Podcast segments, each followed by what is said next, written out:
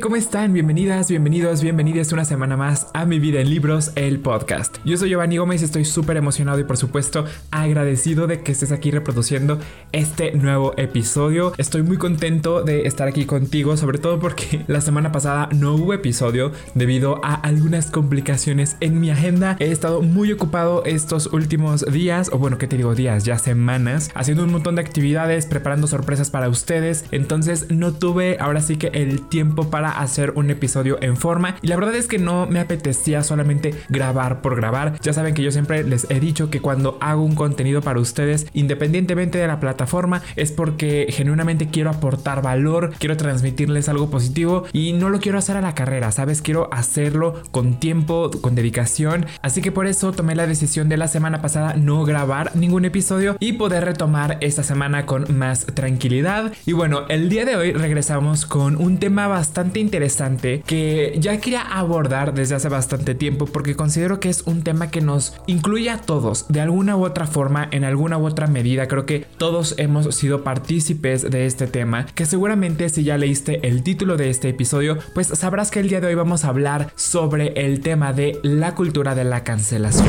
Este es un tema que ha generado muchísimo ruido y muchísima polémica desde hace bastantes años. No es precisamente un tema nuevo, pero sí en los últimos años he podido ver ciertas actitudes, ciertas decisiones que se han tomado y que a mi parecer son un poquito drásticas e inclusive pudiéramos llegar a pensar que es un poquito riesgoso. Pero bueno, antes de comenzar a platicarte sobre este tema, quiero recordarte que esto es solamente mi opinión. Es decir, que tú puedes o no estar de acuerdo con ella y es completamente válido. Ya saben que siempre les he dicho a través de mis redes sociales que lo más importante es que ustedes tengan un pensamiento crítico. Es decir, que ustedes puedan a través de la información que existe en nuestro entorno, pues tener una opinión personal, una opinión propia y no una opinión impuesta por otra persona, ¿no? En este caso, te voy a compartir meramente mi opinión, mi perspectiva sobre este tema tan polémico, pero eso no quiere decir que tú tengas que opinar exactamente lo mismo que yo. Puedes estar a favor en algunas cosas, en contra en otras, o simple y sencillamente a lo mejor estás aquí para formar tu propia opinión, lo cual es muy válido. Pero bueno, dicho todo esto, vamos a comenzar de una vez con este episodio y me gustaría partir dando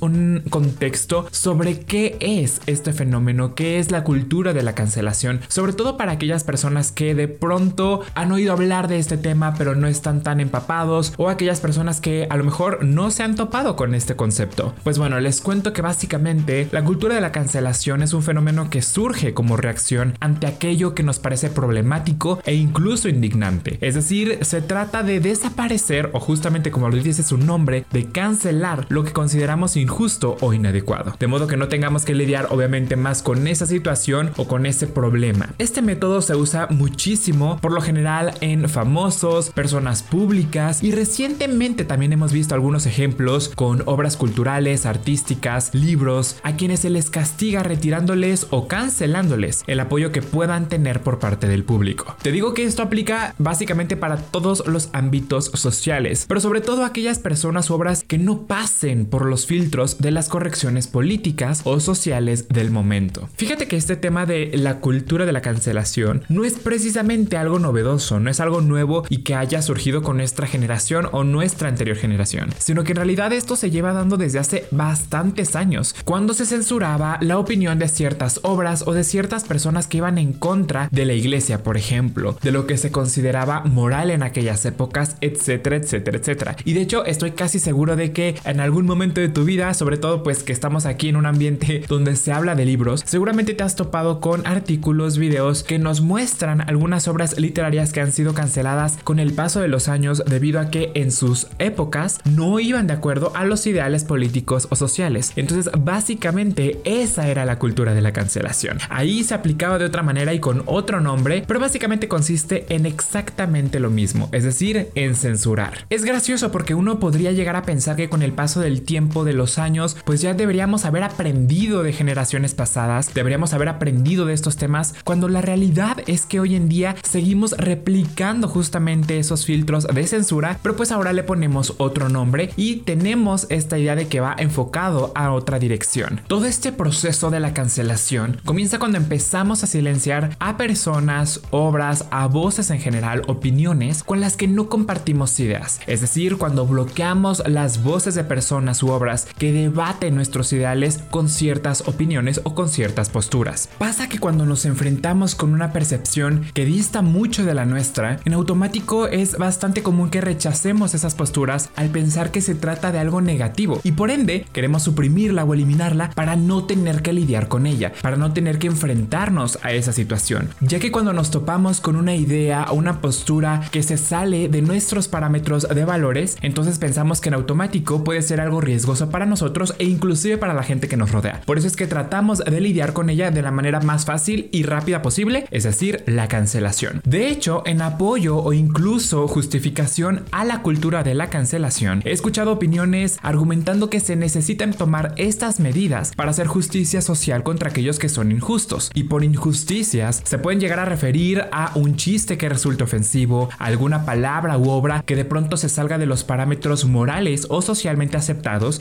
inclusive llegar hasta temas más complejos como violaciones, abuso de poder, etc. Entonces, a simple vista podemos llegar a pensar que todo este asunto de la cultura de la cancelación pues parece positivo, ¿no? Porque en apariencia lo que busca es erradicar la violencia, la discriminación e injusticia que día a día sucede en nuestra sociedad, dándole voz a aquellos grupos o aquellas personas que posiblemente no lo tienen. Llegados a este punto, tal vez te estés cuestionando entonces qué tiene de problemático el tema de la cultura de la cancelación, qué es lo que genera tanto conflicto. Y es que el conflicto no es el hecho de que se busque erradicar la violencia, la discriminación, al contrario, particularmente creo que es algo importante y que tendríamos que estar haciendo día con día para erradicar justamente todas las injusticias que acontecen 24/7 en nuestra sociedad. Ese no es el problema. Sin embargo, es la manera en la cual se lleva a cabo lo que genera porque la cancelación no sucede de manera personal, es una manera en la cual los grupos sociales afirman sus valores a través de elementos sociales y culturales. Es decir, en palabras un poco más sencillas, que si un grupo de personas no está de acuerdo con alguna idea, automáticamente todos debemos pensar exactamente igual que ellos. Todos los miembros de ese grupo social deben pensar exactamente igual. Y es aquí donde comienza entonces este conflicto, porque con la idea de justicia muchas veces actuamos con la misma injusticia que decidimos erradicar. Es decir, tratamos de suprimir esas opiniones o a esas personas que consideramos injustas y entonces nosotros nos ponemos a aplicar exactamente la misma injusticia que la persona o la opinión a la que buscamos cancelar. Entonces me gustaría que nos preguntáramos, ¿por qué cancelamos a ciertas personas? ¿Por qué cancelamos a ciertas obras, a ciertos libros, a ciertas opiniones? Creo que es súper importante en la vida, no nada más en este tema de la cancelación, sino en todos los aspectos, el cuestionarnos si realmente lo que estamos haciendo es a favor del pensamiento colectivo contra una acción, pensamiento, persona, obra, etcétera, o si solamente esa idea está condicionada por nuestro entorno y por la presión social. Porque muchas veces sucede que por la limitada información que se nos puede presentar en redes sociales, estamos condicionados a pensar o actuar de determinada manera. Porque si nos ponemos realmente a analizar, son muy pocas las personas que se toman toman el tiempo de investigar a profundidad un tema antes de tomar una postura en cuanto a la cancelación. Y es que para mí, antes de tomar una decisión, una acción, es muy importante el investigar, el cuestionar, el no nada más quedarnos con un fragmento de video que vemos en redes sociales, que no nada más nos quedemos con un tweet o con un pequeño párrafo, sino que investiguemos en fuentes confiables, no nada más en el blog que nos promete la información más completa cuando en realidad son solamente rumores y desinformación, sino que realmente nos tomemos el tiempo de investigar un poquito quién es la persona, quiénes son los involucrados, cuáles son las vertientes, qué es lo que involucra y qué va más allá de este acontecimiento, para entonces realmente poder decir, ok, este acontecimiento sí merece una cancelación, o por el contrario, creo que la desinformación y básicamente esta euforia colectiva es lo que está incitando a la cancelación. Pero también sucede que de pronto en redes sociales nos sentimos con el poder y la autoridad para señalar lo que llegamos a considerar injusto. Pero si nos basamos en esta ideología, entonces desde ahorita te voy recomendando que te vayas preparando porque tarde o temprano te va a tocar que también te cancelen debido a alguna acción, algún comentario que de pronto a alguna persona o a grupos de personas les considere pues errónea. Particularmente soy de la idea de que las personas crecemos, aprendemos y evolucionamos, pero no podemos aprender y evolucionar si no cometemos errores. Si todo lo hacemos bien, entonces no hay nada que aprender porque todo lo estamos haciendo de manera correcta. Y déjame decirte que yo soy el primer en levantar la mano al decirte que he cometido innumerable cantidad de errores en el pasado. Errores por los cuales he tenido que disculparme, errores por los cuales he aprendido. Pero eso no quiere decir que entonces en mi futuro no vaya a cometer nuevos errores, porque estoy seguro de que lo voy a hacer, porque soy un ser humano y todos los seres humanos cometemos errores. Es lo que nos hace prácticamente eso, humanos, no máquinas. Creo que si eres una persona, un ser humano que no ha cometido y que no comete ningún error, entonces ahí sí podrías de cierta manera la libertad de enseñarle y demostrarle a otras personas qué no hacer, cómo no comportarse. De hecho, hay una frase que me gusta mucho, ahorita no puedo recordar exactamente quién lo mencionó, pero de igual manera te quiero compartir esta frase para que más o menos entiendas mi postura. Y la frase dice así, hay velas que lo alumbran todo, menos su propio candelabro. Y esta frase para mí tiene muchísima verdad en su interior, porque debemos entender que todos cometemos errores. Sin embargo, a veces con todo este tema de la euforia de la cultura de la cancelación y toda esta dinámica que nos ha impuesto las redes sociales, pensamos que es muy fácil señalar a otros de sus errores para entonces redimir los nuestros o inclusive sentirnos bien con nosotros mismos por apoyar a ciertas acciones o a comunidades que creemos lo necesitan. Y a ver, con esto no quiero decir que entonces tengamos que quedarnos callados ante cualquier injusticia o ante cualquier comportamiento que de pronto afecte a otros, para nada. Claramente hay comportamientos, opiniones que no se deben tolerar, pero lo que sí me gustaría incentivar es que se desarrolle el pensamiento crítico y que no nada más nos dejemos llevar por la opinión colectiva o por la presión social de tener que opinar y pensar de la misma manera y cancelemos de manera automática a otra persona, a obras literarias, como ya ha sido el caso. Recientemente hemos visto, por ejemplo, títulos de libros que se han visto censurados como los de Agatha Christie, contenidos literarios que de pronto ya no se publican de manera completa debido a los temas que aborda, y así nos podríamos ir con una lista infinita de ejemplos donde se ha visto la censura no solo en la literatura, sino también en la sociedad. Y creo que llegados a este punto, creo que ya habrán intuido un poco cuál es mi postura en torno al tema de la cultura de la cancelación. Y ciertamente yo estoy en contra de la cultura de la cancelación. Creo que es muy fácil en ocasiones señalar los errores y decisiones que otras personas toman cuando ni siquiera nos tomamos el tiempo de cuestionar y señalar nuestras propias acciones, nuestros propios errores. Y entonces nos sentimos pues con esta autoridad de poder señalar y de cierta manera educar a otros cuando ni siquiera nos hemos tomado el tiempo y la dedicación de educarnos a nosotros mismos. En cuanto al tema de los libros, este tema de la cancelación me parece todavía más peligroso porque estamos hablando de arte, de cultura, y el arte y la cultura lo que buscan es incentivar justamente el pensamiento crítico,